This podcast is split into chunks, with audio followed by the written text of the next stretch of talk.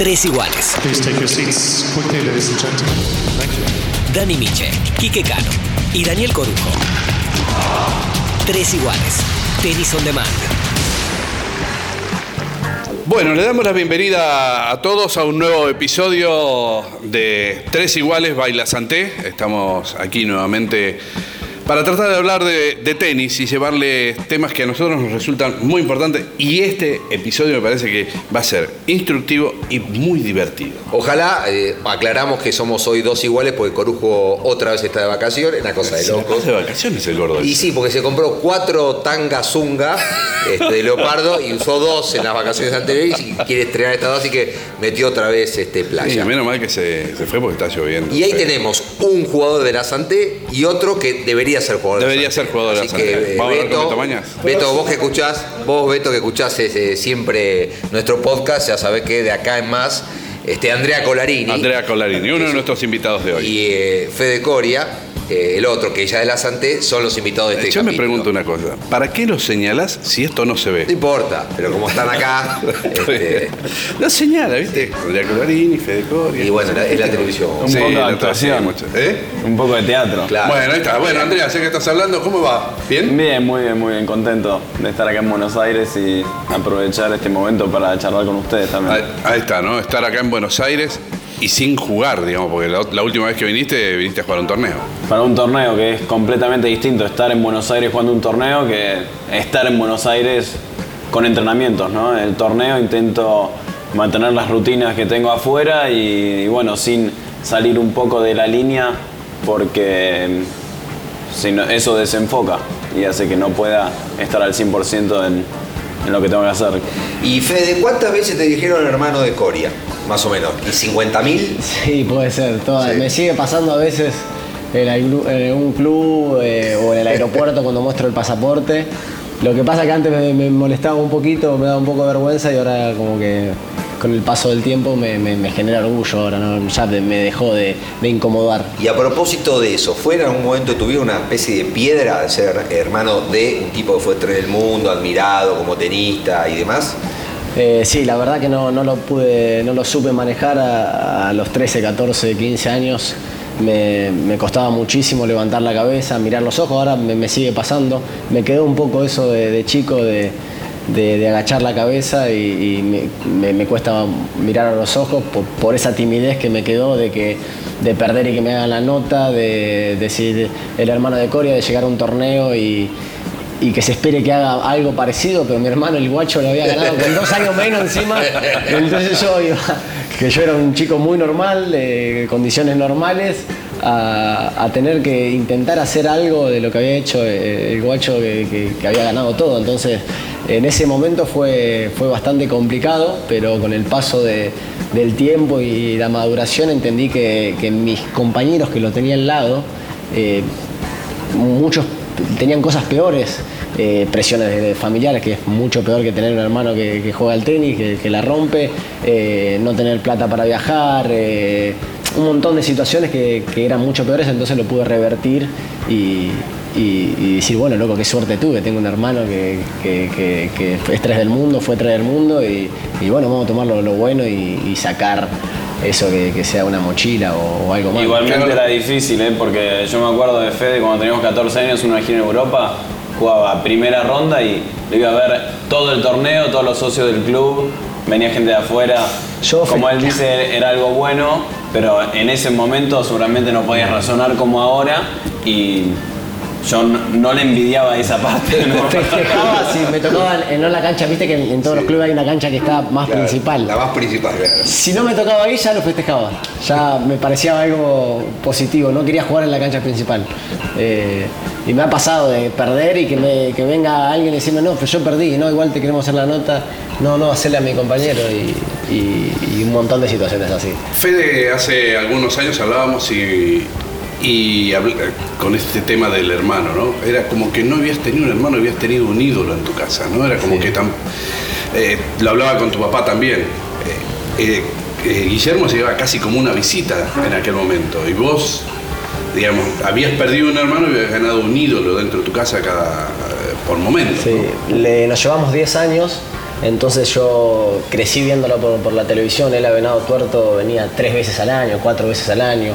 Cuando lo veía lo teníamos que, ir a buscar a Seiza o despedirlo, entonces eran, eran momentos para mí feos porque se me iba mi ídolo, tenía que ir a despedir a mi ídolo. Cuando él llamaba por teléfono yo a veces me escondía eh, porque me daba vergüenza porque te digo, no lo tomaba como mi hermano, sino como el, el jugador que, que yo eh, fantaseaba ser en el, en el futuro, que, que lo veía por la televisión. Entonces, eh, en la convivencia no, lo tuve muy poco y yo tenía a mi otro hermano Román, que era Claro. mi hermano, el que me enseñó a bañarme, el que un montón de cosas, el que hablaba de las primeras veces de alguna chica, lo hablaba con él. Entonces, hasta el día de hoy estamos aprendiendo a, llevarnos como yo, a, verlo como mi hermano y me sigue costando porque al principio estaba en el auto con él, los dos solos, y yo sentía como, uff, viste, esa, esa energía, ese cosquilleo y, bueno, son cosas que, la vida va pasando, viste, de, de no tenerlo eh, mucho tiempo en casa, pero, pero como te digo, eh, ya vamos creciendo y ya ahora, ahora es Guille y no... Sí, va a ser siempre mi ídolo, pero, pero bueno, va. Ya Es- no- es no un siento esa hermano, ahora es tu hermano. sí. Andrea, eh, contanos un poco tu historia, pues naciste en Estados Unidos y, y de repente por ahí mucha, mucha gente no conoce tu historia, esa, es- ese momento donde decidiste ir a jugar a Estados Unidos, volver. eh, Sí, bueno, mis viejos vivieron 10 años en, en Nueva York, ahí nací, nací yo y después mi hermano. Crecí en Buenos Aires y al tener una buena carrera como junior y había empezado a entrenar con Diego Moyano, nos ofrecieron a los dos ir a entrenar y, y ser parte del equipo americano, ¿no? Ya había, se, se había jugado la final de Roland Garros. No, antes. No, antes de eso. De hecho, ese fue el primer torneo que jugué para Estados Unidos. Y, y bueno, el- esta oferta al principio, a mí me generó muchísimas dudas. De hecho, al principio no quería porque no podía pensar y no era consciente de, de todos los gastos que, que uno tiene en la carrera, ¿no? Se ocupaba mi familia y no, tenía otro sponsor. Entonces, eso no lo tenía en cuenta, pero bueno, después charlando con mis viejos y de todas las oportunidades que iba a tener, que eran muy distintos allá en la federación tenés, una, tenés un- el centro de entrenamiento, kinesiólogos todos los días, preparadores físicos, iba a tener entrenamientos eh, gratis, wildcards, potenciales wildcards en torneos muy importantes, viajar siempre con entrenador y todo becado por, por la federación. Entonces, cuando entendí eso y también tuve la mayoría de, mm, de los consejos que, que recibí fueron que aceptara esta beca. Y me acuerdo que en ese momento, bueno, era chico, pero fui bastante criticado en Argentina Sí, por, sí. por el hecho de haberme vendido, ¿no? Pero, pero bueno, hay que estar también No. en, en el detrás y saber cuánto el costo de una carrera del tenista. Vos no sé si te acordás, eh, Dani, en aquel momento la verdad es que hablábamos con la asociación, no lo dejen ir, hagámoslo, reténganlo. Además era un juego diferente, el, el de Andrea, que estaba mostraba un juego diferente al que estaban teniendo los otros. Sí, yo muchas veces y a veces nos cruzamos eh, por Twitter, digo, con el físico que tiene este pibe, como la gente no lo conoce, el Sí. lomo que tiene de tenista. No hablemos de la facha, tiene No, no, pero eso, no vamos a traer eso. Este, No quiero comprometerlo Ojalá. tampoco. Pero digo, con el físico que, que- que- que tiene de tenista y lo fuerte que es, es como que uno siempre esperaba un poco más. Desde muy chico de vos, además tuviste buenos resultados eh, en Junior. Y sin embargo, bueno, creo que sos Todavía. un, un- un exponente este, claro de la dificultad que tiene el tenista en general y sobre todo en particular el latinoamericano de pasar de junior a profesionales. Sí, bueno, tuve una muy buena carrera como junior, pero también jugás con chicos que tienen solamente un año más o, o de tu edad, ¿no? Pero igualmente me destacaba. Eh, bueno, mi- de hecho, mi primer torneo como estadounidense fue haber llegado a la final de Roland Garros. Pero es, eh, es distinto el, el- tenis profesional, pasás a jugar con, con gente que tiene 10 años más, tal vez tienen familia. Juegan para comer, juegan para comer. Sí. Nos encontramos con eh, un montón de chicos, te puedo decir, que si festejábamos nos miraban mal, eh, eh, que jugaban para comer, literalmente Sí, sí, así, sí, y eso también nos hizo crecer un montón. Y nosotros estábamos en un mundo que todavía no conocíamos. Yo, el contratito con Nike, las raquetas, que el bolso con mi nombre. La verdad que vivía en un mundo que no era real y también em, pasé a, a pensar que ya era, ya era bueno. De hecho, de- después de jugar la final de Roland Garros, me hicieron. Yo de ahí iba a volver a Buenos Aires porque no veía a mi familia hacía tiempo, pero me hicieron pasar por Estados Unidos para mostrar el trofeo de Roland Garros. Entonces, imagínate, siendo chico, no, no sos consciente. Yo pensaba que era buenísimo. Ya Federer. Te te Sí, sí, encontrás sí. En, en un future, la cual de un future durísimo contra Sí, sí. cualquiera en ese momento y te bajan de un ondazo en la realidad. Eh, Sí. Nos ha pasado a todos. Y encima estaban los grandes y los chicos de, la- de nuestra categoría. Estaba el Peque, estaba Arguello, estaba Velotti, que, que jugaban todos sus juegos. Entonces era, teníamos tapones por todos lados, los más grandes los de nuestra edad, que había siempre la rivalidad sana o, o, eh, entonces era durísimo por todos lados. ¿Y Y, salir en la fantasía de jugar la- los Grand Slam, los torneos junior. Sí, que pensás lindo, que vas a te ganar pagan todo. hotel. eh, y te encontrás con que tenés la plata en el bolsillo y se te va, se te va acabando. Y justamente, ¿cómo se explica que de repente por generaciones, por ahí el que menos se destaca, después es el tipo que como profesional termina siendo el mejor? Caso Schwartzman. Sí. Y yo me acuerdo en esa época, Sí, estaba relegado. estaba Velotti, de hecho jugaron la final con vos con, con- Sí. con Velotti, estaba Renzo Sí. y no estaba Peque. No Y hoy Peque Peque, 15 no. el mundo. Yo lo, siempre cuento la, la anécdota de lo que más eh, me llamó la, y me llama la atención de él, el nivel de, de cabeza que tiene, de lo competitivo que es. Eh, Desde los somos, 10 años. Somos muy fanáticos de, de la PlayStation con Diego y nos matamos. Y él desde chico eh, jugando a la Play, y tal vez se iba arrancando el, el partido. Son ejemplos, pero te demuestran lo que es él. ¿eh? Yo capaz que le arrancaba metiendo un gol y el flaco ponía pausa. Te y, cambiaba toda y la te cambia formación, La estrategia, la estrategia, y te sí. tira el equipo por la derecha. dormía. Y si te pone, se te pone 2-1, tira todos para atrás y te cuida la pelota. O sea, ese nivel de. Competidor nato. Uno competidor. Y vos, si yo re- retrocedo, digo, y sí, este flaco. Ya, e- ya tenía esa inteligencia un paso muy más desarrollada. adelante en, Claro, en- ese en- instinto, en ¿no? cabeza que es. Sí. Todos después le- te das cuenta que le pegan lindo. eh, si vos yo te pongo acá un 50 y un 200, le pegan los, dos, todos los dos iguales. Claro, Pero yo- sí. la cabeza es lo, lo principal. Claro, yo lo que digo es, eh, el 500 del mundo, el 700 del mundo, son tipos que juegan bien, pero Hay, hay un lugar para cada uno nada más. Que a veces el tenis tiene eso de, si se quiere, injusto, ¿no? Porque si te vas a deportes que son colectivos, eh, vos decís, bueno, acá hay 20, 20 equipos de fútbol en la liga. Eh, cada, cada equipo, cada plantel tiene 20 jugadores y son 20 jugadores buenos y todos juegan. Pero en el tenis son Son 20, protagonistas son 20 de siempre. 20. ¿Entendés? Son Uno 20 de contra 20. uno. Es uno Sí. contra uno. y No después- pasás desapercibido. Pero si tenés un mal día no puedes pedir el cambio, ¿viste? Claro, no, no, totalmente. Y después, por ejemplo, vos decís, estás 80, y- pero son 80 nada más. Y, y 80, 80 equipos, digamos, hay en cuatro ligas. Sí. Y, y acá tenés 80 jugadores. Y, y todos viven del deporte. Y en el tenis viven esos 80, esos 100 primeros. Después todos los demás les cuesta, es el esfuerzo, es el trabajo, la constancia y todo ese esfuerzo y ponerle para tratar de vivir de esto. Eh, ¿Sienten ese esfuerzo ustedes? El- ¿Les da constancia cuando se van a levantar a la mañana? Dicen, puta, otra vez me tengo que levantar a la mañana y hoy llueve, hoy hay sol y podría. O, o vamos y vamos y vamos. Bueno, somos personas normales también y obviamente que hay días que, que dan mucha fiaca, ¿no? Pero eh, los días que tenés el objetivo muy presente, eh, hay días que, que es más fácil, como todo. Como todo, sí. Hay veces que da fiaca entrenar. Aparte, si en un entrenamiento no dejas el 100%, no, sé si- cuánto te llegó a servir. Eh, yo lo que tengo para decir, creo que no, lo voy a, no sé si es la, la pregunta o lo que estábamos hablando de, de lo duro que es, porque si no estás dentro del top 100 no vivís de esto.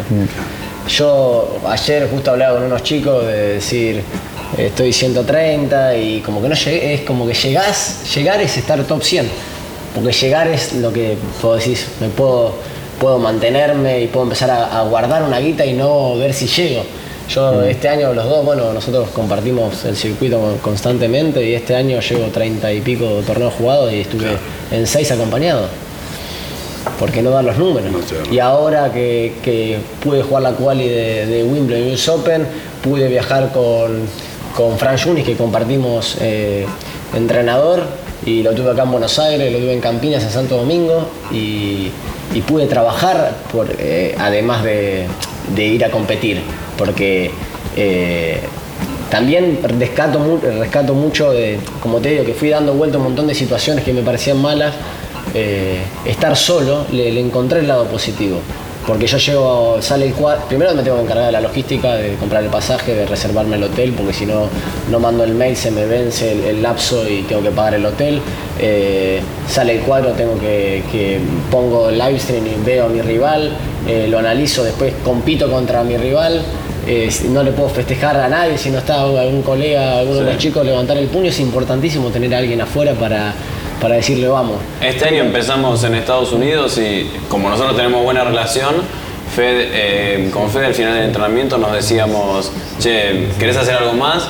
Y él quería, no sé, hacer unos reveses cruzados y yo agarraba y le tiraba las pelotas y después si yo quería hacer algo más, eh, después lo vas a hacíamos ver, lo contrario, eh, ¿no? me viene a ver a mí, pero también eso a mí, digo, uy, me dio un montón de, cosas positivas, me, me, autoanalizo, sé lo que me falta, eh, sé lo que tengo que mejorar, pero llega un momento que decís, bueno, luego quiero trabajar, quiero seguir mejorando y ahora con la posibilidad de, estar en este ranking con un par de cuales, que hay buen dinero, la verdad, en las cuales los Grand una buena positiva es que, ahí sí hay dinero, en los Challenger no. eh, eh, poder viajar con entrenadores es importantísimo y, poder eh, seguir entrenando, pero siempre le puedes sacar el lado positivo a estar solo. Bueno, yo le diré a los chicos de los Future, eh, tal, hay, que, hay que remarla, estar solo, pero bueno, se le puede sacar el lado positivo también a estar solo porque nos conocemos más, eh, eh, no te salva nadie afuera, na- nadie te puede dar un poco más de energía, entonces le puedes ir sacando las cositas buenas a- a- también a las cosas malas de, de esto. Los dos son categoría 92, los dos tienen 27 años. Vivimos a, a un edificio de diferente. Ah, también eso no lo sabía, acá en Buenos Aires. Y compartimos Bueno. colegio también en, en Buenos Aires un, un tiempo. Ah. Bueno, Y y, tenemos, y ten- y tenemos situaciones parecidas, Fede. Vivimos en lo de nuestras novias Sí, sí, también. sí. o sea, dormimos Lo bien que- también. lo bien que hace. A Fede lo veo muy activo con la novia, siempre bien. Este, a, a vos, Andrea, te veo más. Lo, lo quiero. Es menos pollera capaz, che. Es más, es más me parece, este, con, este, con- con la línea. Pero digo, recién a los 27 años, curiosamente, este, ganaron su primer Challenger. Vos este, en Todi, en Italia, vos, eh, Fede, En Sabana. en Sabana. Eh, y esto se lo pregunté por ahí en nuestra escala a- en su momento a, a Peque y a, y a Pela. Se genera una sana competencia y eso a veces le sirve en este caso, porque digo, no debe ser casualidad que lo da a los 27 años. Está Facu Mena también. Este, a Facu Mena lo mismo, Facu, que acá en. Racket, que agradecemos a gente de Racket que estamos grabando este capítulo aquí. Sí. Este, siempre Alberto este, eh, Wellman y a, a su equipo que nos permite este hermoso estudio. Digo, a veces es- eso, esa competencia inconsciente les termina sirviendo, ¿no? A Pela y a Cori, a a Pela y, perdón, y a Jordan también les sirvió. Tuvimos un par de charlas porque estamos todo el tiempo juntos, ¿viste? Este año En nos vimos más ¿te nosotros que hablábamos? nuestras novias, Fede. En Kazajistán. Sí, hasta ahí llegamos. Yo a- había tenido la suerte de ganar un mes antes el Challenger y, y yo trataba de decirle. Se eh, puede. no, viste que yo te decía, tratar, Sí, vamos sí. a compet- compet- hay que competir, no, no, no busquemos jugar tanto, tan bien, ya pasó el tiempo de intentar jugar bien, ahora entremos a la cancha y ganemos como sea. Claro. Sí, sí. Porque al día siguiente tenés la posibilidad, es una nueva historia, eh, todos los días es distinto. Al día siguiente podemos jugar mejor y, y- y- y podemos ir agarrando confianza. Una oportunidad Eso es lo que yo sí. trataba de, de decirle a él y creo que se va generando, eh, bueno, él puede, yo puedo, eh, podemos, porque los dos están 27 años, no llegó, viste, el título que, que creo que a los dos nos dio una, una bocanada de oxígeno y de, de- de vamos por más. Te sacás una piedra Sí. Sí, de sentir que a cada torneo que vas lo podés ganar, porque hasta, hasta que no ganaste un torneo de esa categoría, sentís que algún partidito bueno puedes ganar, pero A mí, sí, a mí este año me pasó eso. Me acuerdo del tuyo, Andrea, que fue así, por ahí me equivoco, muchos partidos 3C, durísimo. Sí, sí. Diga, bueno, Casi mirá, todo, creo. cuarto. La verdad que nosotros esos partidos muchas veces los seguimos por live score, no lo vemos. Digo, bueno, ganó un partido de dos horas y media, otro partido de seis, bueno, la final pierde 6-3, 6-2. Sí. Este, y terminaste ganando. No sé si fue un lunes la final o algo así. no, no, fue domingo, pero a la mañana jugué tres Eso. horas con un español que, que para mí juega muy bien, tiene mucho ritmo, se llama Taberner. Sí. Gané 7-6 en el tercero, creo, algo así. Y a las 2-3 horas jugué la final, estaba pronosticado lluvia y yo estaba rogando que lloviera. De hecho fui al fisio y todo, pero bueno, después mi entrenador me dijo, bueno, hay que entrar a la cancha, no sé qué. Y entré a la cancha y por suerte me olvidé, sentí que era mi oportunidad, pude calmar mi mente, de hecho tal vez me vino mejor no tener que dormir esa noche y gané 6-3, 6-1, jugué Sí. El mejor partido. Sí, sí, sí. a Lorenzi que me pidió médico en el primer partido. Y Lorenzi como Charlie Berro, los tipos No, saben. Pero bueno, el día siguiente sí estaba muerto tal vez porque me bajó la adrenalina y bueno, también ese día jugué 5 horas, pero, pero sí, me saqué un peso encima ahí. Y lo que decías antes del- de la competencia que se puede llegar a generar, creo que llegué a un cierto punto que la competencia, entre comillas, que podía llegar a tener con Fede era muy sana, porque cuando sos más chico, tal vez tenés un poquito de envidia, ¿no? Pero ya ahora cada uno está pensando en, en su vida, eh, también tenemos buena relación, ¿no? Pero en el día de mañana, si te querés comprar un departamento o qué manera de... Entiendo cómo podemos ahorrar porque la que gastamos más de la que generamos. Sí, entonces a mí de verdad me puso muy contento cuando Fede ganó ese torneo, me llegó más tarde y en esa gira que él dice de Kazajistán, yo le preguntaba qué sensaciones había tenido y Fede me ayudaba, como que me contaba su experiencia para ver si lo podía terminar de plasmar, pero siempre con muy buena fe. Sí, decía, no, no hablaba tanto de la competencia, eh, sino que si él puede, yo puedo. Eso se generó eso, claro. se generó eso porque Facu, somos los tres también, entre- Facu también ganó su primer Challenger, Renzo, bueno, Renzo ya había ganado, ya había estado top 100. Eh, no, no sé si agarró esta onda porque él ya Claro. se despegó un poco antes que nosotros. Le pero- ganó a Songa Roland Garros Sí, en la sí, central. él hizo cosas, cosas fuertes. Sí. Pero entre nosotros tres se generó, se generó esta onda y a mí lo que me pasó este año, recién este año, con 27 años, es que llegué a los Challenger y me siento parte. Y, y siento que cada semana tengo una nueva oportunidad de, de- de poder, viste, antes llegaba y decía, bueno, uno, dos, tres partidos, buena semana. Y ahora no, ahora porque me sentía como del otro, de, de otro ambiente, de Future. Claro. Me sentía como ahí medio invitado, ¿viste?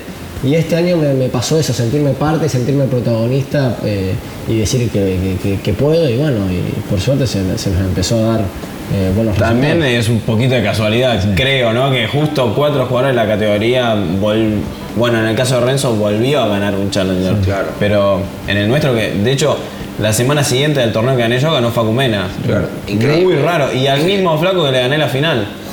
Lo son los argentinos. no los quiero ver.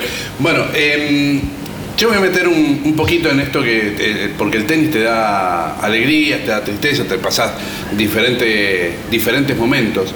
Em, en esto de jugar los challengers han tenido momentos, eh, digamos, brillantes como estos y se lo están encontrando. Pero hay momentos difíciles que han tenido que pasar. Eh, ¿Cuáles fueron es- esos momentos tuyos, Andrés, cuando fuiste recorriendo este camino hasta llegar acá? Bueno, los recuerdos más frescos que tengo, obviamente, son de este año, ¿no? Que arranqué el año. no- con, dormir. con Fede en Orlando, con el, este nuevo cambio de regla que pasamos. En un Challenger antes uno tenía cinco noches. El día, si perdías en primera igualmente tenías hasta el miércoles incluido, pero este año lo cambiaron y solamente tenés tres obligatorias a partir del sábado. Entonces si el lunes perdés, al día siguiente, si querés gastar plata, quédate en el hotel oficial y si querés ahorrar un poco, buscate otro lugar. Y así arrancamos el año con Fede en Orlando. El lunes ya estábamos afuera. lunes 12 y media estaba Era afuera. 31 de diciembre todavía, no habíamos ni arrancado. Lo único positivo que se hacía, yo perdí el año, viste, no, no, no arranqué el año todavía porque era 31 de diciembre y ya había quedado afuera. Mi, no- mi novia me dijo, bueno, en 2019 todavía no perdí. Y estábamos en el lobby del hotel, era que era 4 de la tarde, estuvimos hasta las 2 horas viendo si podíamos meternos con otro tenista que porque te dan habitaciones Para ahorrar dobles una noche. Para ahorrar. Sí. Era muy duro el lunes ya estar afuera, ¿viste? Sí. Y, Y decís, siempre. toda la semana hotel, arrancamos la vez así, nada.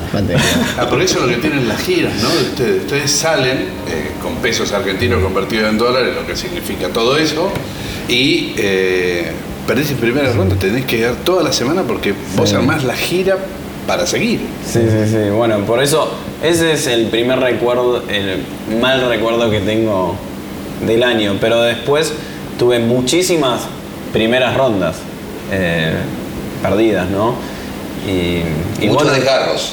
abdominales. Es- eso sí, pero por suerte hace dos años que, que no me desgarro.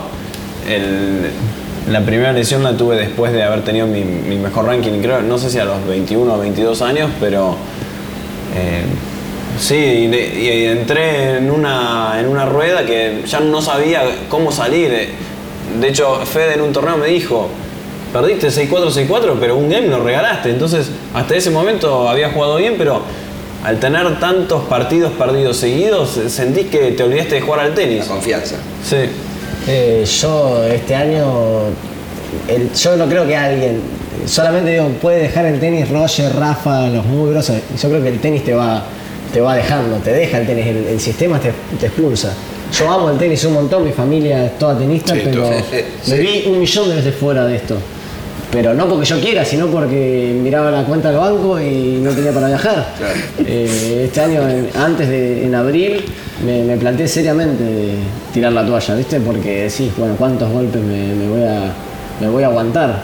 Eh, y ya con 27 años decís, "Pa, no, no, no, no es que, ¿viste? Querés salir hecho, no, yo ya estaba en rojo.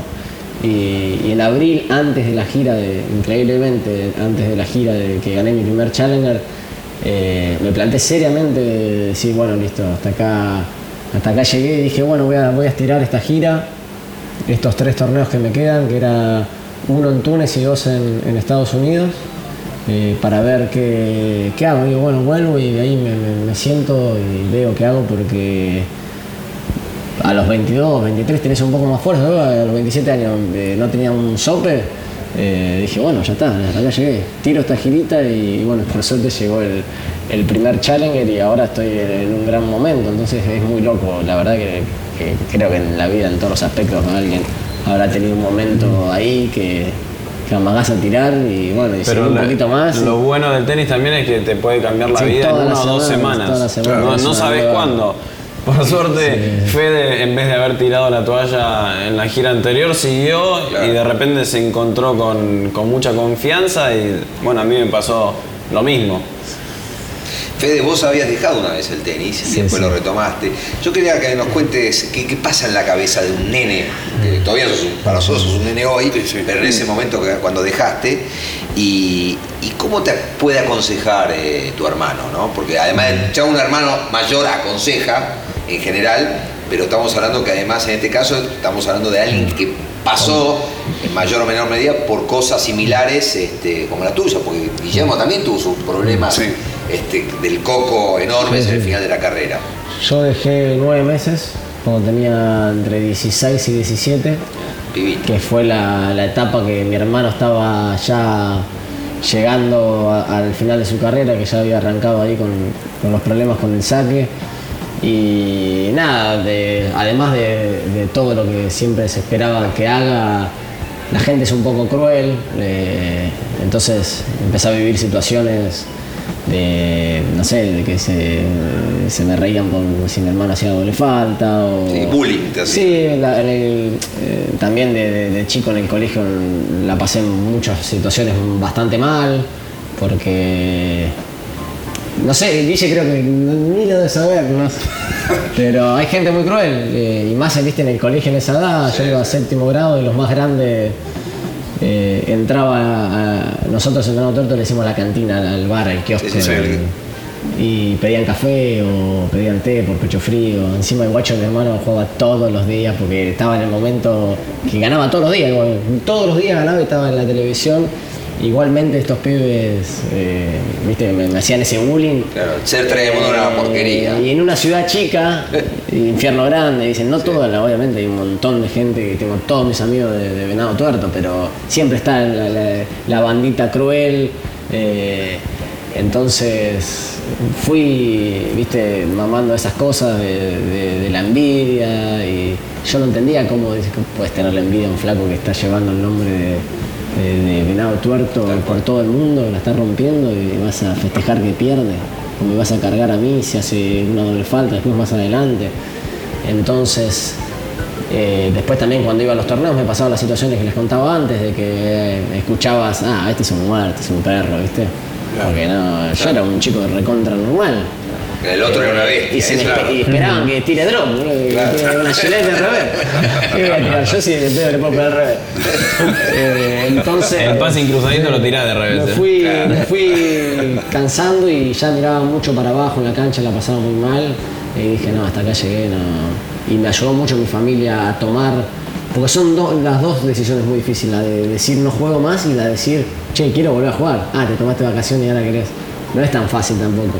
Y me había puesto a, a pelotear a chicos de, de la escuelita de mi papá, viajé sí. a un torneo en Maccabi con un nene de coach. De, yo un nene, con 17 años yo viajé ahí y ahí me empecé a juntar con, con los chicos de tenis de vuelta y me agarró Y un día tu papá te miró y te dijo, tenés ganas de volver. Sí, sí, fue así. Se sentaron en una pieza, ¿no? En- Sí, en, casa. ganas y a mí me daba mucha vergüenza decirle que tenía ganas de volverlo a intentar. Y, y- y bueno, pero también soy un chico que me considero un chico muy feliz que, que disfruta mucho de los pequeños grandes pasos que, que voy dando. Y ahora hago screenshot cada vez que voy avanzando en el ranking y lo valoro mucho porque me vi muchas, muchas veces fuera Claro. de, de este, de este deporte. Entonces, cada paso que, que- que voy dando, que van dando mis colegas, que son mis amigos, también me, me pone feliz porque cada uno fue viviendo situaciones que, que lamentablemente no, no se nos iban dando las cosas. Entonces, está buenísimo que, que Cola, que Facu podamos ganar un Challenger y me encantaría que estemos todos juntos top 100 y que, que viajemos a los torneos y que empecemos a ganar guita también, porque eso también es muy importante. ¿Cómo fue tu relación con tu papá? Porque tu papá eh, tuvo dos hijos tenistas, a uno lo perdió de chiquito, se le fue, y a otro no lo quiso perder. No Eh. quiso que le sucediera lo mismo. ¿Cómo fue esa relación con tu viejo? ¿Y No. ¿Qué pasó en esa charla famosa que tuvieron los dos? No, mi viejo la verdad que eh, nada, lo quiero un montón, a mi mamá también. Eh, siempre me. Ellos tuvieron la experiencia con Guilla, entonces la verdad que siempre me, me la hicieron muy fácil y me inculcaron también mucho lo del, lo del disfrute, porque también agarramos la etapa de que Guille siempre fue muy exigente y, con, y con el tema de- del doping, que le sacaron un poco el disfrute al tenis, entonces lo que trataron de, de- de inculcarme a mí era que, que disfrute, haga lo que haga. Entonces soy un chico que, disfruta bastante, ¿viste? Entonces, nada, en ese sentido siempre me, me trataron de, ayudar en, todo. Y mi viejo, bueno, fue el que me enseñó a jugar. Yo me acuerdo que en un momento, antes de esa charla, también decidimos que, que tal vez era mejor que, que era el momento que sea mi papá y, que nos estemos más dentro de una cancha de tenis juntos para, para- para que no se mezclen las cosas de, tenis con, la relación de un padre e hijo. Eh, y después a los 17 años, sí, eh, yo no me animaba a decírselo y, y me dijeron, me dijo si tenés ganas de volver a jugar y le dimos para adelante, ¿viste? Que no, que no tenga miedo, así que también le agradezco un montón. Y también le agradezco a mi mamá que, que me enseñó y que ella sigue viviendo igual. Gane primero el partido, gane un partido de top set o gane mi primer challenger, ella lo, lo vive de la misma forma. Igual que, que mi hermano Román, que son los que. o sea, la familia no tiene ni idea de tenis, que no sé si saben llevar bien el puntaje, pero es muy sano eso dentro de la familia de que, de que valoran y, y- y- y nada, la verdad que les, les agradezco un montón. Andrea, digamos, en un universo de un millón de pibes que juegan al tenis, este, el 1% llega a ser Del Potro, o en menor medida Schwarzman, Pela, tipos, digamos, de la elite. Este, el otro 5% llega a ser, no sé, un Leo Mayer, un Del Bonis y qué sé yo, y un 5% llega a ser ustedes. El resto se disuelve en el camino. Teniendo en cuenta que vivimos en Argentina, que hoy estamos grabando el podcast un dólar y 60, por poner cosas al aire es otra cosa, pero digamos, es muy costoso todo. Este, casi que no hay competencia en Argentina como en la época de la Legión, que tuvieron para mí esa gran ventaja, eh, justamente Guille Coria y, y demás, de jugar giras importantes de Challenger en Latinoamérica. Hoy está mucho más, mu- mucho más chico, ni que hablar los, los mens o los future. ¿Qué podrían aconsejar? Ustedes que, que son picapiedra, en el buen sentido de la palabra, que han comido hamburguesa cruda y dormido en bolsa de dormir, este, y que también ganaron un challenge, y- y- y de- de- fueron a Gran Lama a jugar quali, que, tiene un que vieron un poquito de refilón el, el tenis de elite y que convivieron muchos años del tenis este, de, po- de pobres.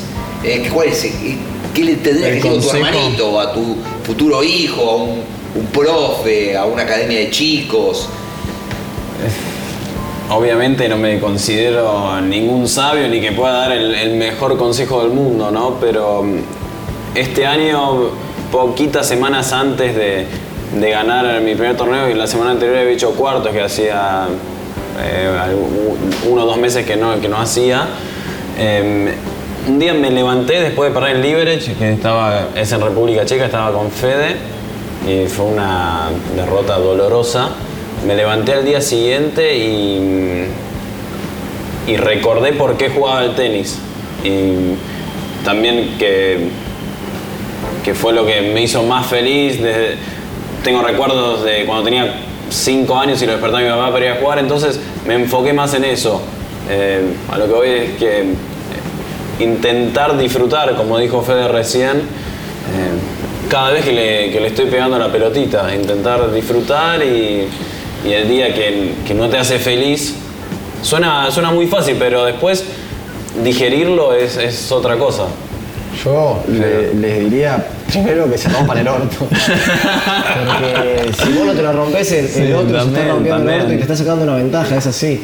Sí, pero perdón, Fede, me acuerdo cuando fuimos con Quique una vez que nos invitaron a, a- ahí a Villa del Dique, a un Future, todavía eran Futures, hace un par de años. Sí, sí. Yo tengo esa escena y la cuento al aire cada vez que sale este tema, digo, Fede Coria, jugando, llovió toda la semana, había jugado la semifinal, la este, estaba tirado en una loma, al, al aire libre, nublado, al lado de los perros, esos típicos Con frío. Sí, perro esos tipo vagabundo, el tipo elongando, y pasa el supervisor y dice, dale, pibe, en un rato te que jugar la final contra un brasilero, creo que era. Hay luz artificial, juguemos a la noche. No, no, no. En una hora, te puedo dar una hora y media y salir a jugar. Y después me mostraste eh, la liquidación del premio. Había hecho semifinal de doble, final y se había llevado 600 dólares. Una cosa, Sí, digo, sí, sí. esto es inviable. Eh, no, yo no, le diría primero que hay que trabajar muy duro, eh, porque puedes tener talento, pero después eso ya va quedando un poco de lado. Se evapora. Sí, eh, te vas curtiendo y el, y el talento va quedando un poco de lado. Y obviamente hay que disfrutar, pero también hay que ser serio. Yo creo que en todos los ámbitos de la vida eh, hay que ser responsable, hay que ser serio y, y va a haber momentos que, que te vas a golpear la cabeza contra la pared, pero siempre creo que eh, si es tu pasión y, y estás convencido hay que seguir un poco más, ¿viste? Hasta donde dé. Y esto me lo, me lo Guillén, es el único consejo que él siempre me marcó, porque no, nunca se me trató de meterme mucho en, en- en- en mi carrera, sí más en, en la parte mental, que, que hay que dejar todo para el día de mañana vos podés decir, lo intenté, ¿viste? llegué hasta donde pude. Eh, Igual no quedarte con esa, porque creo que es un pensamiento que a mí me ha pasado mucho de, no sé cómo utilizar la palabra, el día de mañana decir, nada, bueno, yo no llegué porque, viste, hacía esto mal, Eh, esa excusa de, de- de perder, no sé, la palabra no es perdedor, o no sé, de no animarse a ir por todo por las dudas de quedar regalado y decir, listo, y no llegué. Y bueno, macho, pero aunque sea lo intentaste. Yo siempre me, me excusé mucho en esa de, de no, y no como tan bien, o "Ey, no entreno tan a full, y el día de mañana digo, bueno, viste, no, Si no, le llegué por- no llegué porque no, no le di todo. Mentira, eso es, es peor y es más doloroso. Entonces, eh, lo que yo también cambié mucho es, ahora y voy por todo. Y si no llego y si la vida me, me, me, me choco la cabeza contra la pared, bueno, voy a poder decir lo intenté. Igualmente, sorry, y yo quiero agregar el último consejo que me parece el mejor de todos es que si yo volviera el tiempo atrás, iría a una universidad en Sí, Estados Unidos también. becado. Yo también. Es el mejor consejo que puedo dar para un Heller, chico. digamos. Sí, sí. Sí, totalmente. Yo también. Totalmente. Me, me encantaría tener un reloj y volver para atrás porque Eh, no te hubiese dejado tu viejo. Es, es larguísima la, es larguísima la carrera. Ahora es larguísima. Cuando nosotros, teníamos que sí. tomar la decisión, Sí, todavía sí. no era tan larga la si no carrera. tenías, si no eras un crack de chico, viste, antes, ahora se alargó un montón y tenés tiempo y puedes con 23 años Aparte, tener un título sí, y una cabeza. Vas a jugar al tenis con un título. Entonces, yo muchas veces me planteé, y de hecho, mientras juego los torneos, hay veces que me planteo mm, ir metiendo materias eh, de alguna carrera en el año. Pero sé que es dificilísimo antes de un partido quedarme leyendo hasta, hasta temprano, ¿no? Pero te cansa mucho más físicamente. Así que creo que un chico que sale de una universidad con buen nivel tenístico, que ahora hay mucha competencia, con un diploma bajo el brazo, juega con otra tranquilidad. Si, si juega más nervioso es por presiones que se pone esa persona, pero que tiene todo para jugar un poco más tranquilo porque tiene un plan B. Es el mejor consejo que podemos dar. Sí. Que se da mucho hoy también, ¿no? Sí. Muchos Sí. chicos. Pasa que también va en contra del negocio del entrenador, obviamente. Claro, no te va a dejar ir el entrenador. Porque cuatro años que Sí, no paga entrenar por mes. claro. ¿entendés? Entrené, te entrené y te me vas a la universidad cuando podemos la Sí. a jugar. Pero en, en realidad, si yo tengo un hijo que juega al tenis, Sí. Universidad. le, le pago un ticket a Estados Unidos. Fede, recién decías de darse la cabeza contra la pared y todo, es- fue un momento duro. Pero el año pasado te tocó vivir un momento duro. No quiero que queden los pendientes de la charla, simplemente cómo superaste ese momento, cómo No, lo que. transitaste. Un poco la, la- la historia el- que no- mucho no se sabe, que el, el proceso arrancó en, en 2015. Entonces, eh, fueron tres años y pico de incertidumbre, de no, de no saber qué, qué iba a pasar. No es que a mí me sancionaron dos meses y fue eso, lo listo, ah, dos meses, me pusieron un correctivo. No, no, fue mucho tiempo en en el que yo no me podía sentir al 100 porque me despertaba y no sabía qué iba a pasar, ¿viste? Esa incertidumbre, eh, contratar un, un abogado para, para, para- para intentar demostrar eh, mi, mi inocencia, entonces fue un proceso duro, largo, que como te decía antes, intenté sacarle lo mejor. eh, ¿Incidió sobre tu juego todo ese proceso? Incidió sobre mi, mi vida en general, en todo, porque me fue un golpe de maduración total. eh, me tenía insomnio, me salieron en- eh, un poco de psoriasis que nunca había tenido, de, estrés, de nervios. Terminaba de entrenar y tenía que ir a, un estudio de abogados a, plantear, a planear una estrategia, cosas que no, o sea que no, no, estaba, no estaba preparado ni esperaba vivir. Eh, me levantaba y no, no tenía fuerza para entrenar. O estaba entrenando y me acordaba que, que en marzo tenía que ir a, a un hotel, a, un, entre comillas, a un juicio y decía que hago jugando. Eh, me había tenido un wildcard en, la cual el ATP de Buenos Aires en el 2018 y dije, no, no, puedo entrar, si yo no, no estoy bien, no, puedo entrar, no estoy al 100. Mm, no- mm, la concentración no, no me dura nada, yo estoy con la cabeza en otro lado. Eh, ahí tuve como desde diciembre, enero, febrero y marzo sin jugar, hasta que dije, bueno, termino con este tema y, ahí seguimos, porque hasta que no solucione esto no, no te- no tenía mucho sentido seguir jugando. Entonces, como que la sanción eh, fueron dos meses, pero para mí no.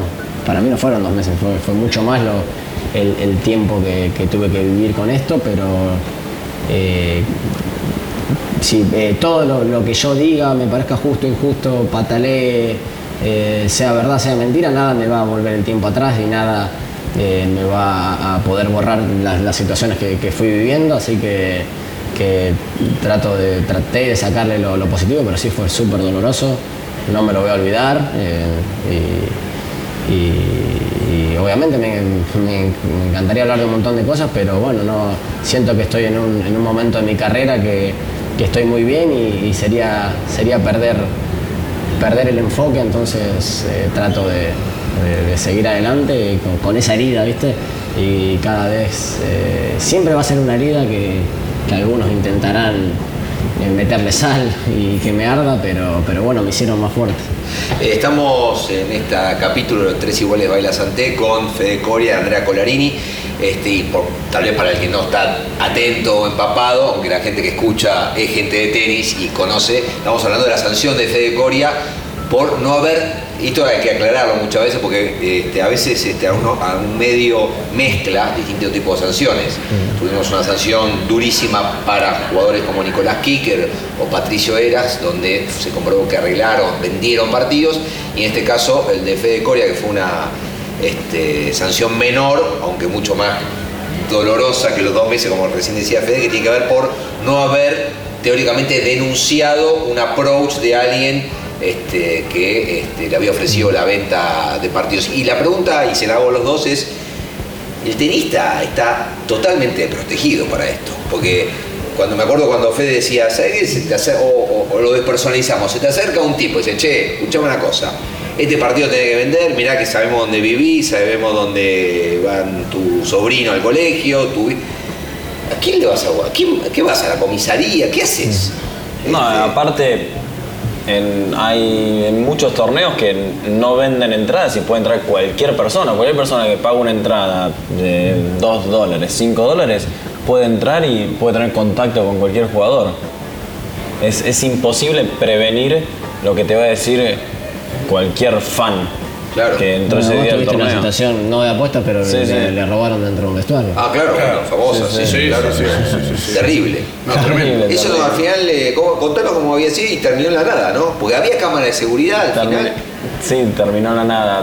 Gané mi partido de tercera ronda y se me hace- hacía mucho calor ese día, gané tres sets y se me acerca una persona a la silla donde me sentaba mientras estaba jugando el partido. Estaba así sentado, un poco cansado y disfrutando esos dos segundos que disfruté cuando me senté de la victoria y se me acerca una persona de 50 años más o menos como si fuese el Volvoy a pedirme una muñequera o y le dije que no, que no podía porque no tenía muchas y las necesitaba para el, para el resto del torneo y me pide la bandana.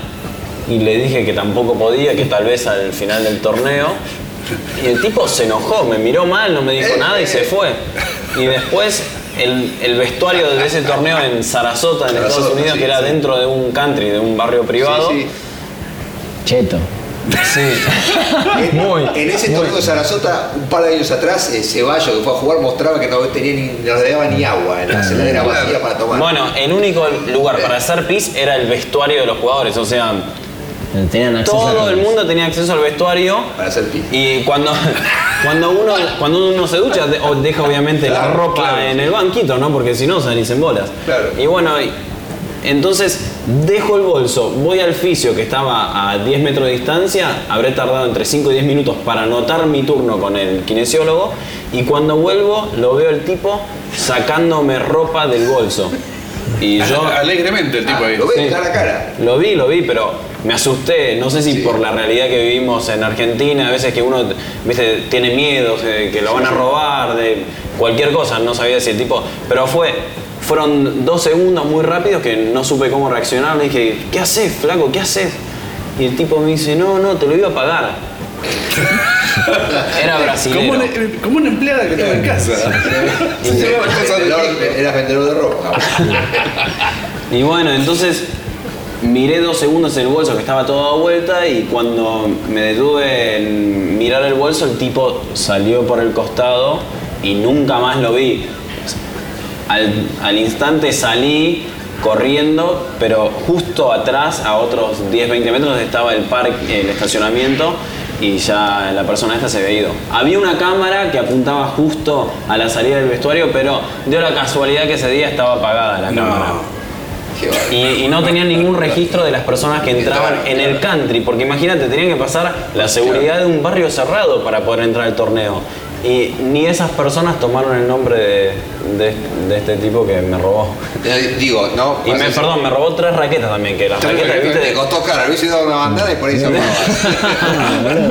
Era una hincha con Claro, por era acá una no, hincha no, de no, raqueta, no, digo, pero más allá, más allá de esto, que eso es un acto de inseguridad increíble, me, me, me Sí, esa misma persona es la que te puede ofrecer Claro, cualquier cosa, cualquier ¿no? Te puede amenazar porque ganaste o perdiste. Entonces, si vos te asustás y no vas a decirle al tío, che, vino un gordo pelado que me vino a ofrecer plata para perder mañana, sácate. Yo lo que, lo que pienso que bueno, a este tiempo hubo mucho enfoque en, en los jugadores, en los entrenadores, como exigiéndoles algo. Eh, sacá, la- sacá las apuestas de los futures. ¿Por qué están? ¿Quién gana ahí? ¿Por qué están las apuestas de los futures? Si es en el nivel que, que estás más desprotegido, que no hay un mango y hay, un, hay, hay- hay apuestas ahí. Bien, pero, pero también Fede, pensá lo que te dicen, te doy otra pregunta, la decimos mil veces, ¿por qué Betan Home es auspiciante del torneo de Kitzbühel? Voy más arriba. Pero por no, ejemplo. vamos a, a los futures, vamos a los futures. Bueno, ¿Para qué y porque es, es la única, te, di- te digo, la, está, está la respuesta hecha, Tinto, Ah. de la pregunta está la respuesta, es que de esa manera podemos controlar, de la otra manera va a haber apuestas en negro, porque no es que van a morir las apuestas y ahí nadie puede controlar. Pero es un negocio pero, encubierto. eh, claro, bueno, muchos, viste, hablan, hablan y nadie se anima a decir eso. Saquen las apuestas de los Future. Eh, los Challenger ahora son todos los partidos con una, con una Online, cámara y queda sí. un registro porque no es que vos lo podés ver en vivo, sino lo podés ver Sí. cuando termina también. Sí, de streaming. Entonces ahí eh, dejalas porque estás, quedas puesto de última el jugador que Claro. si hay algo, ellos les suena una alarma, si hay algún movimiento raro, entonces van, analizan el video y ven. Entonces, ahí sí dejalas en los Challenger que, que hay cámaras, pero en los Future que los pibes ganan, no, hay, Nada. no hay nada y encima hay acceso totalmente gratuito y eh, ahí sí sacalas, ¿Por- ¿para qué lo dejas? Si hay tanto sacalas. ¿sí? Pero más allá, perdón, del, del- del acceso gratuito, también puedes pagar una entrada de un, y no te cambia. Ah, no, no, Pero no, eh, acá sé. hemos tenido, hemos visto en Corrientes, Sí, eh, sí. de tipo que alquilaban departamentos Sí, que sí. daban la cancha. jugaste, ¿cómo es? En, en Villa del Dique. Sí. Este, jugaban las chicas y salieron a correr a uno. que Bueno, hemos visto personas en, en varios torneos que las terminan sacando. Sí. Sí, o estás jugando, estás jugando, yo me acuerdo puntualmente en Italia que vos estabas jugando contra Yere. Eh, Ah, sí, tres que estábamos personas jugando en, en su casa, en el barrio de su En casa. el patio de la casa, que era lo más local que vi en mi vida. Sí, sí. El Estábamos tipo. jugando en Italia, y el flaco tenía Eh, 20 serbio. italianos eh, apostadores. eh, hinchando, rompiéndole la pelota a él encima, porque son, Sí. eh, no, no entienden nada, pero ganaba un punto y los flacos saltaban. Sí, sí. Y después además los insultos y las apretadas Sí, en las redes sociales, ¿no? Sí, bueno, eh, eso ya- Ya, es- ya es normal. Ah, Ganes o pierdas. eh, Sí, ganes o pierdas, pero también hay veces que recibís de las más insólitas. Me acuerdo hace poco recibí un mensaje de un flaco que yo directamente los borro, no, no pierdo tiempo en contestar porque si te enganchás te calentás, ¿viste? Sí, porque claro. te dicen cosas No, feas, como a que le agarre una enfermedad terminal Sí, a, sí, a tu familia, que, que, que vayas a jugar al circuito femenino, un montón de cosas. Pero también últimamente me han mandado en dos ocasiones un mensaje de un tipo diciendo, perdí 3 mil dólares, ¿me puedes dar 5 mil porque ahora mi familia no tiene para comer? O perdí el auto, vendí el auto Para por apostar por vos y ahora lo perdí. ¿Me podés mandar una transferencia de, A mí me ha pasado de. ¿Te juro? De, Es insólito. entras a las solicitudes de Instagram, ¿viste? Sí. Y, y después, no sé, ponerle, salí de jugar con varillas que perdí ahora la final y tenía no sé cuántos insultos, ¿viste? Pero entras a uno y, y ves que te, te está insultando, pero arriba capaz te había puesto vamos, me hiciste ganar, ¿entendés? El mismo que te putea, Claro, antes te felicita claro, y después te felicita. genio, sí. y decís, ¿cómo puede ser este flaco? Eh, me felicita, después me putea, quiere que se muera mi familia y bueno, eso ya estamos acostumbrados. No, no, eso es una cosa de locos. El tema ese que tenga se va a terminar No. tampoco. No, está en casa el Tiu, está buenísimo, me, me gusta la iniciativa, pero es como cazar este, mosquitos en Amazonas con la paleta. o sea, agarrás 20 mosquitos y 3 millones pican. Y, y los mosquitos que agarrás son Sí, los que tienen vuelo bajo, claro. sí, porque Sí, sí. nunca vas a ir a buscar los, otros más grandes, ¿no? Que es lo que siempre Sí. decir. Eh, Miche, se nos está acabando Estamos bien, sí. La verdad que pasamos bien. No sé ustedes, chicos. Nosotros. ¿Qué les gusta de los pibes de ahora? Pues siempre viste le Sí, tiro una sí. mano. ¿Qué les gusta? Este, de los que vienen, los que están jugando. De los que están jugando. Decía, decía Yo hace- jugué contra Fran Cerúndolo y me sorprendió su nivel. Lo había visto jugar de afuera, pero después cuando jugué contra él vi que, que tenía mucha facilidad para, para jugar cualquier tiro desde muchas posiciones de la cancha. Es el jugador de los más jóvenes que más me gusta de Argentina. A mí me gusta Fran también, tuve la suerte de compartir una semana con él y la madre y, y no ponerme en un lado de que yo lo puedo aconsejar, pero como que él es un chico y yo ya Claro. pasé, entonces tratar de, de- de- de- de contarle alguna experiencia o decirle eh, mi punto de vista de, algunas cosas, ¿viste? No poniéndome en un lugar de cosas, pero me, me gusta mucho él. Eh, también me gusta Tomás Echeverry, me Sí. parece que tiene un físico de tenista, Tremendo, físico sí. tenista. Eh, así que no me quiero quedar eh, con nadie afuera, pero ahora se me vienen a la mente Echeverry y Cerúndolo, que Cerúndolo ya es, es presente porque Sí, está, sí. Sí, está sí. avanzando en el ranking y el hermano que no lo conozco también no para de ganar, así Juan que... Manuel, sí. Claro, y este, este año con el tema de ese del desdoblamiento del ranking también tuvieron mucha quilombo. dificultad. Bueno, él, Seba Báez, justo él salió favorecido, pero después demostró que en realidad el ranking Sí. se lo merecía. Claro, pero a veces te ayuda eso. Te ayuda y también te desfavorece. Hay- Una semana, mm, una historia corta. Este año estábamos con Fede en República Checa y me dice, che, ¿vos viste cómo va a quedar el ranking nuevo? Porque a mitad de año dijeron que le iban a dar los puntos que es de los futures. Bueno, había dos rankings y de repente dijeron que iba, iban a unificar y los chicos que jugaron futures toda la primera mitad del año de repente iban a tener puntos. Más puntos que, nosotros. ejemplo. Entonces nosotros nos la habíamos jugado por los Nosotros puntos que real... jugar indoor a, a Columbus, gastaron una fortuna en mi vida, voy a volver Sí. ahí. Y había future en Pinamar, ponele. Sí, sí, sí. Flaco, cambió el ranking en enero. eh, Claro. Hacelo anual, ¿cómo lo vas a hacer ahora? Sí, Fue un desastre. Sí, fue un desastre. que fue un eh, desastre. pasaje a Columbus, yo fui y no la vi. Yo casi, yo casi me largo a llorar. Había hecho más o menos un cálculo de qué ranking iba a quedar y Fede me dice, no, André, no, no tenés idea. Vas Me a- tiraba, no me daba, quedaba 300. y Yo estaba a 280 o Fíjate bien, 90, ¿viste? Más o menos cerca de jugar las qualis de los Grand Me Slam. pasarán 30 flacos, dijo. Yo dije, sí, para mí me pasan 10 flacos como mucho. Y me dice, no, te pasan 60. Fíjate bien, y yo dije, no puedo creer todo el esfuerzo, la cantidad de horas que viajé este año para que de repente aparezcan pibes que no estaban ni en, ni en el radar. Eh, por eso me pareció muy injusto y que las personas que estuvieron cambiando las reglas y modificando los cuadros Sí. improvisaron. Toda e improvisaron sí. con gente que es su trabajo, ¿viste? Que invirtió dinero. Este no es año, al cualquier cosa, es un nosotros papelón. 300, teníamos que jugar donde, donde entremos. Claro. Donde teníamos, entonces, a él, a vos te tocó ser México, de Europa, Estados Unidos. Chile, Canadá, Sí. hice también. Y nos fuimos a jugar indoor a cemento. O sea, La, cosas la de milla que juntaron, ¿no? insólitas. Sí, sí. No es Pero más o menos. Porque ahora estamos comprando con millas que sale un poco Claro. más barato. Ojalá me Todo- se toda la movida, ¿no? Todo lo que hay que Me gusta pensar. viajar con él para entrar al VIP, tener la tarjeta VIP. Mirá todo lo que hay que pensar, ¿no? Para, para esto. Pero, escúchame, eh, lo terminamos con. Yo creo. Porque este, este pibe Federer extendió la, ¿Quién edad. eh, es un chico. Hubo un argentino que una vez se acercó a verlo cuando era junior y dijo: No, con ese revés no va a llegar a ningún lado. ¿Sí? El gato Gaudí. Esa es una gran anécdota que tiene el gato.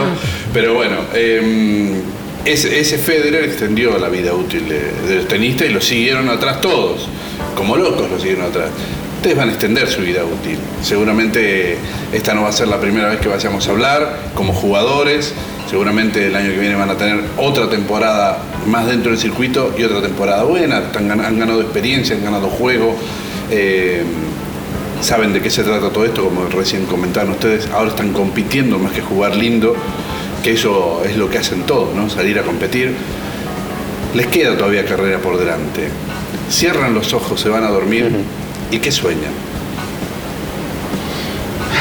Yo, bueno, si te respondo más rápido, eh, ahora yo eh, ser top 100 sería Sí. concluir lo, que- lo- lo que soñé. Lo que en realidad el sistema te, te inculca, porque estaría buenísimo que llegar sea mucho más grande el número.